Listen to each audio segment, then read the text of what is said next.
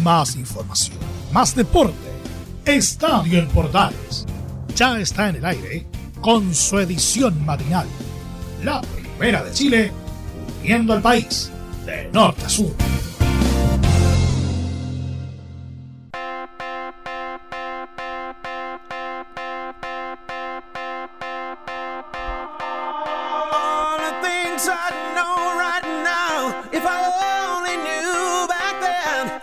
Viernes 12 de eh, febrero del 2021. 12 de febrero del 2021 para todos ustedes a través de Estadio en Portales edición matinal. ¿Cómo les va? Bienvenidos a una nueva edición. El show del viernes. En esta oportunidad me toca a mí hacerlo en reemplazo de mi compañero Juan Pedro Hidalgo que los acompañó el día de ayer. Así que vamos a contarles noticias del mundo deportivo, obviamente a través de Estadio en Portales. Rápidamente les cuento que mm, Martín Lazarte va a realizar su cuarentena en Juan Pinto Durán. También, por supuesto, contarles que mm, Ariel Olan al final planteó que nunca la dirigencia de la NFP lo llamó para ser efectivamente el eh, estratega de la selección chilena, cargo que asume, como ya sabemos, Martín Lazarte a partir del día de ayer. Así que ya estamos obviamente listos y dispuestos con el tema selección. Nadie le habló a Ariel Holland del tema de la selección chilena. Así que hasta ahí queda el, el tema de, de Ariel como posible seleccionador nacional. Bueno, ya sabemos que Lazarte será el adiestrador técnico de nuestra selección nacional. Obviamente se había planteado en polémica lo que había ocurrido con Arturo Vidal, que él pedía un entrenador chileno para nuestra selección. El uruguayo termina siendo el adiestrador táctico de la Roja por lo que queda del proceso camino al Mundial de Qatar y si clasifica, como siempre decimos, será quien lleve a la selección chilena a la Copa del Mundo de eh, Perfecto. Esas y otras noticias se las vamos a contar durante esta edición de Estadio en Portales en su versión matinal para este día viernes. Así que rápidamente nos eh, metemos en la información deportiva. Tenemos y también en esta edición de todo en la versión matinal de Estadio en Portales que arrancamos en compañía, por supuesto, de Música Dance hoy viernes a esta hora de la mañana.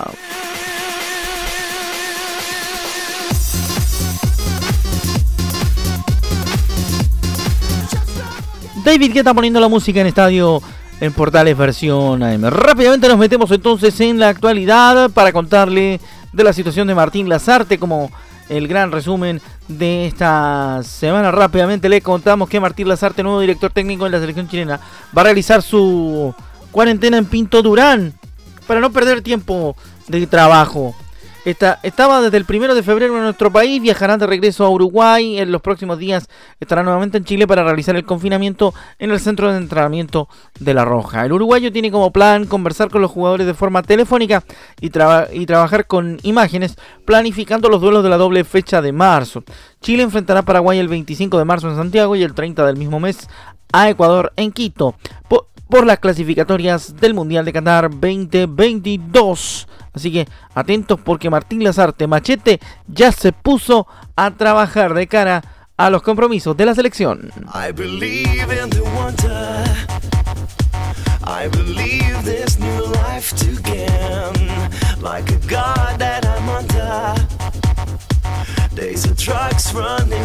Joachim Jarro con The World Is Mine hasta ahora de la mañana en Estadio Portales y su versión matinal para todo Chile a través de Radio Portales, también por supuesto a través de eh, Radio Sport y todos nuestros medios asociados. Nos metemos rápidamente en otro en otro en otra misma arista del tema selección. Arturo Vidal le dio la bienvenida a Martín Lazarte, todos juntos por un mismo objetivo. El volante escribió en sus redes sociales sobre la llegada de Machete a la selección. El volante nacional Arturo Vidal le dio la bienvenida al técnico uruguayo Martín Lazarte como adiestrador de nuestra selección. En sus redes sociales el jugador del Inter de Milán escribió, bienvenido profe. Todos, todos juntos iremos por un mismo objetivo. Mucha suerte, vamos Chile, carajo.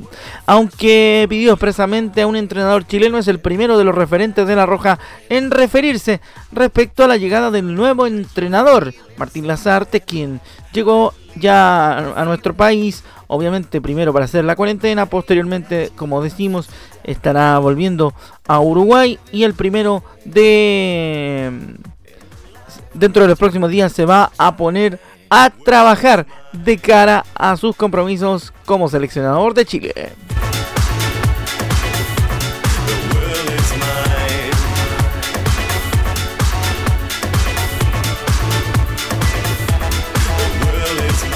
Continuamos con más información a esta hora de la mañana en Estadio, en Portales y su versión matinal. Rápidamente nos metemos en la página polideportiva de nuestro programa porque Fernando Alonso fue atropellado en Suiza durante su entrenamiento.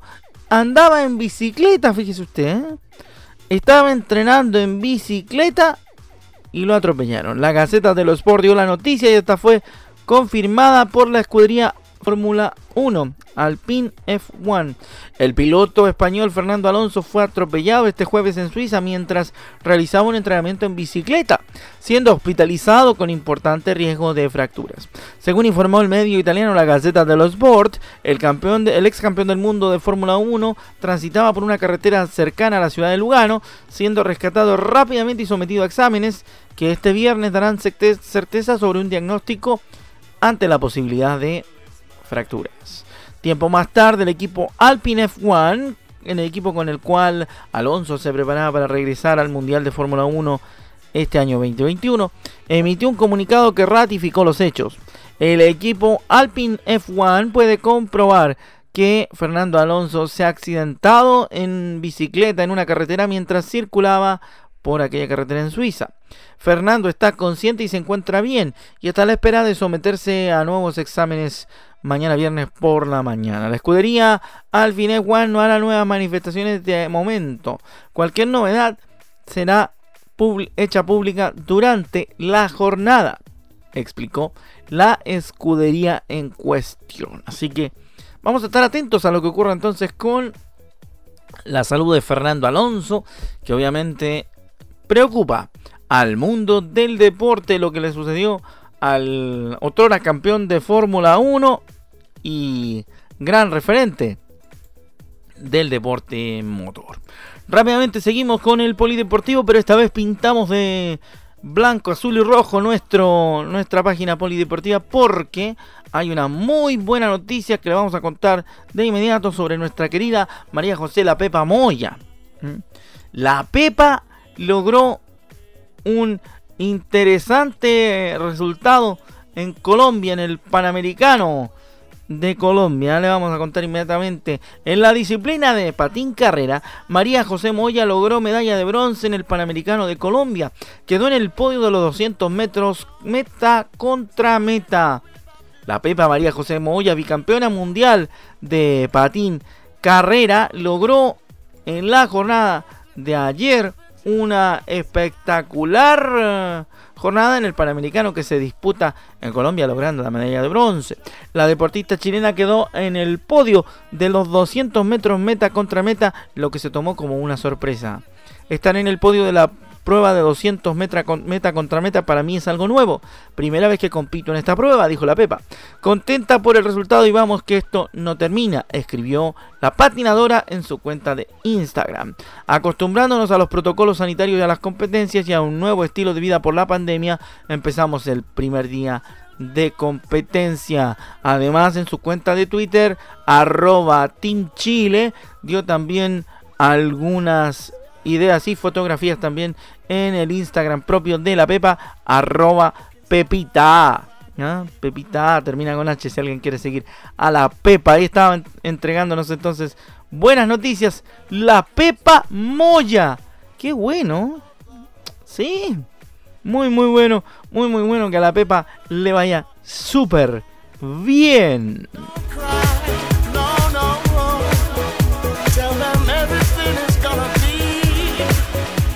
Maestro Bob Sinclair junto a Steve Edwards y el World Hold On, el mundo continúan dando. Eso dice esta canción en la mañana de estadio en Portales en vivo y en directo para todos ustedes. Les contamos información deportiva como siempre. Nosotros nos reservamos para el poli y otros temas y nuestros compañeros del central le siguen metiendo rosca al fútbol y todo lo que sucede obviamente en la etapa final de nuestro torneo. Así que seguimos con más información, nos vamos a meter rápidamente con lo que planteábamos en titulares, ¿ah? Porque aún quedó dando vuelta el tema de Ariel Olan que se decía en muchos lugares que había sido una opción. El técnico de Universidad Católica afirmó que nunca existió la posibilidad de que yo fuera técnico de la selección porque nadie me llamó. Escuchamos a Ariel Olan en Estadio en Portales. Mira, nosotros eh, tenemos que, avanzar con, charlas con, el presidente, con, el director deportivo.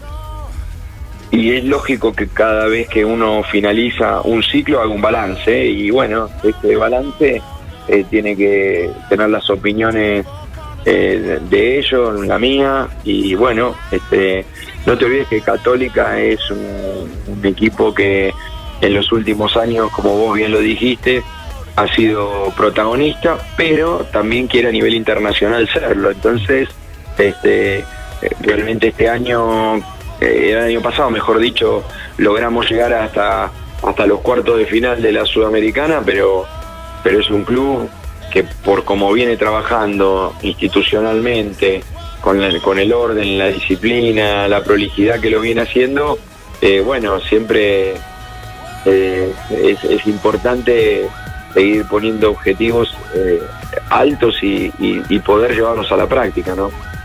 No, te soy sincero, nadie nunca me, habló, así que este es un tema que no, que no, no, nunca, nunca fue una posibilidad porque nadie me contactó.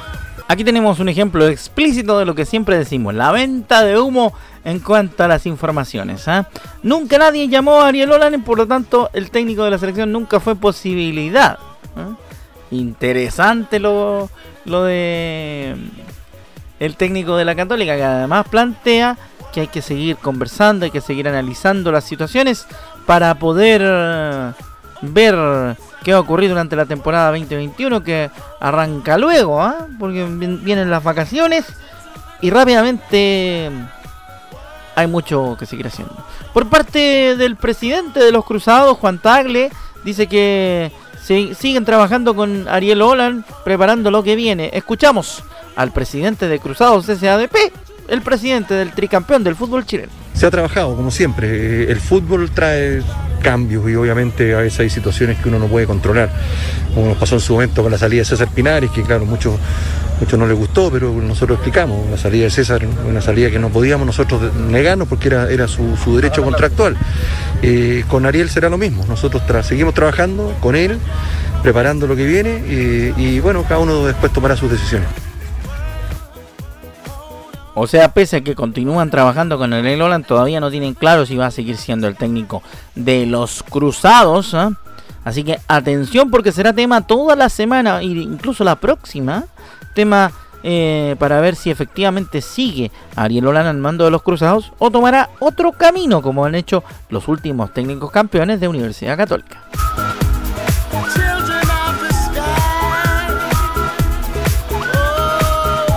A mí se me hace rarísimo, querido amigo, querida amiga, em, que un club que sale campeón, que los últimos dos técnicos se van después de haber sido campeones eh, y corre el riesgo de que un tercero también se vaya siendo campeón eh, y no se lo retenga, me parece muy extraño, raro, no sé qué piensa usted, pero a, modo, a modo de opinión personal yo te digo, a mí me parece raro lo que hace la católica porque no, no tiene no asume la responsabilidad de ser un club que definitivamente tiene que hacer de una vez por todas un proyecto que incluya a los técnicos. Porque el proyecto institucional de, de la Católica todos lo conocemos. Todos conocemos el proyecto institucional de la Católica, pero lamentablemente no, no es lo mismo con técnicos diferentes. Entonces, como, como no es lo mismo, el tema es bastante preocupante. Por una razón bien simple. Porque si un club como la Universidad Católica tuviera la, la, certeza permanente de saber que un técnico que sale campeón se va a poder quedar siendo campeón y será el, el más importante de los, de los entes de, de la formación cruzada, va, sería mucho mejor para el club tener la certeza de que de que se juega obviamente o de que se mantiene obviamente un técnico un técnico determinado. Tristemente, tristemente el tema es bastante mm, extraño en, Católica. Por alguna razón eh, que no sabemos, los eh, técnicos no duran en, en Universidad Católica pese a ser campeones. Yo no sé si es exigencia del club o los mismos técnicos terminan ahogándose un poco eh, con el ambiente que hay dentro de la Universidad Católica. Pero de que es enrarecido, de que es extraño, es extrañísimo.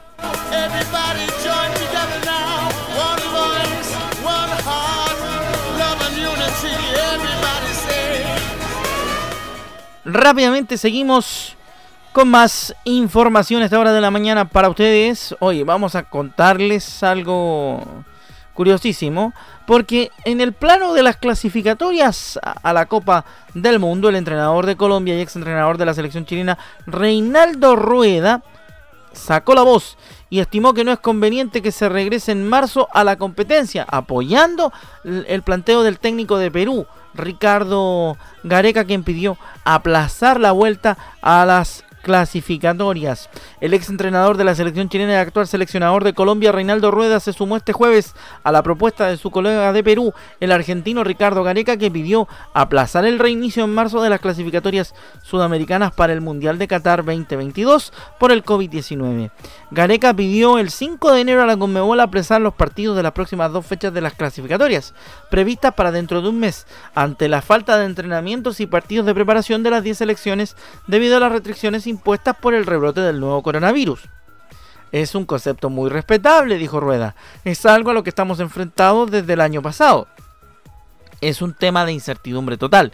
Lo estamos viviendo nosotros acá internamente por todas las informaciones que están llegando desde Europa, dijo Rueda desde Barranquilla, donde dirigió su primer microciclo con jugadores de la liga local tras dejar la banca de la selección chilena. Recordó que por las restricciones de la pandemia del coronavirus cada selección tiene un momento diferente y que los países europeos toman decisiones independientes frente a la sesión o no de los jugadores sudamericanos que tienen en sus filas. Todo esto nos tiene así y debemos estar preparados, afirmó el ex técnico del Flamengo brasileño. La selección de Colombia recibirá el 26 de marzo en Barranquilla, Brasil, y luego viajará a Asunción para enfrentar a Paraguay. Esa es la opinión de Reinaldo Rueda, que se suma también a lo que venía planteando Ricardo Gareca a principios de año, cuando pidió el aplazamiento de la jornada doble de las clasificatorias previstas para marzo.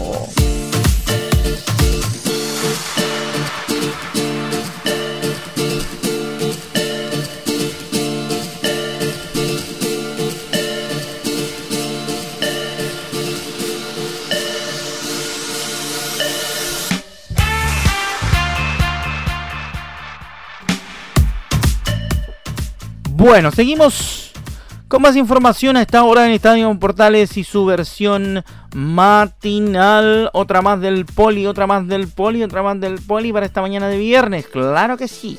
Seguimos con más poli deportivo. Hay noticias, hay noticias. Y le contamos rápidamente datos de lo que lamentablemente hemos estado siguiendo no con muy buenas eh, noticias, ¿ah?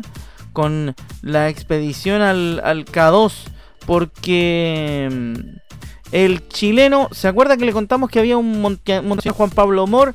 Continúa desaparecido en el K2 a la espera de un milagro. La expedición invernal al K2 de 8.611 metros, llegó este día miércoles a su fin entre la gloria y la tragedia, tras lograr la primera ascensión de invierno a la segunda montaña más alta del mundo. que a su vez finaliza con dos muertos y tres desaparecidos.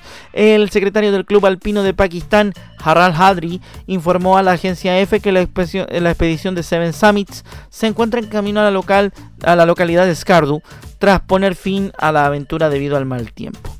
Shandar Pacherpa explicó en su página de Facebook que el parte meteorológico pronostica mal tiempo para los próximos 7 días, lo que motivó la decisión de suspender el ascenso y búsqueda y rescate de los desaparecidos. Rápidamente seguimos con más detalles de esta información. Nuestra expedición llega a su fin afirmó el líder de la expedición. Este mal tiempo ha impedido por segundo día consecutivo en los vuelos de helicópteros para buscar al chileno Juan Pablo Mor y el islandés John Snorri junto al pakistaní Ali Spadara, desaparecidos desde el viernes pasado cuando trataban de hacer cima en el K2. Las autoridades pakistaníes afirmaron que la búsqueda continuará una vez que mejore el tiempo. El K2, una pirámide casi helada, perfecta y la segunda montaña más alta del mundo, es conocida por la como la montaña salvaje, por lo complicado que resulta escalarla y unas condiciones meteorológicas que en invierno pueden alcanzar los menos 50 grados y vientos de 90 kilómetros por hora. Hasta ahora, solo 377 alpinistas han coronado la segunda cima más alta del mundo y 88 han fallecido intentándolo, desde que el italiano a Chile Compagnoli lograse la primera ascensión en el año 1954. El 16 de enero, 10 alpinistas nepalíes reescribían la historia del alpinismo tras lograr la primera cumbre invernal del K2 de forma conjunta, hombro con hombro. Pero esa hazaña quedó ensombrecida por la muerte en una caída del español Sergi Mingote ese mismo día. El pasado viernes el alpinista búlgaro Atanas Georgiev Stakov murió a su vez tras sufrir un accidente. Y en la misma jornada los equipos de Moore, Snorri y Espadara perdían el contacto con ellos y sus localizadores GPS.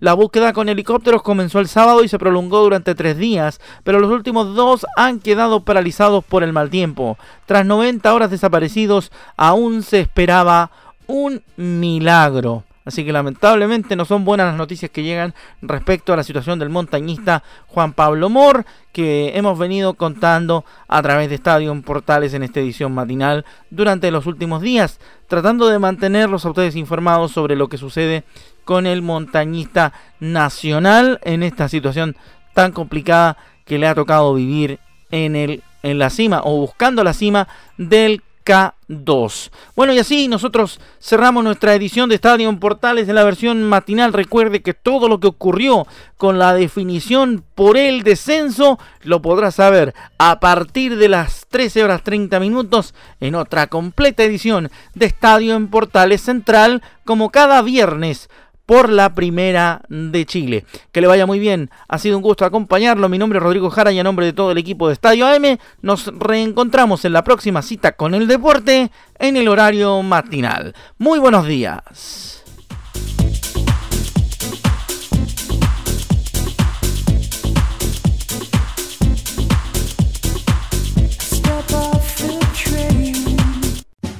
Más información, más deporte. Esto fue Estadio en Portales, con su edición matinal. La primera de Chile, viendo al país de norte a sur.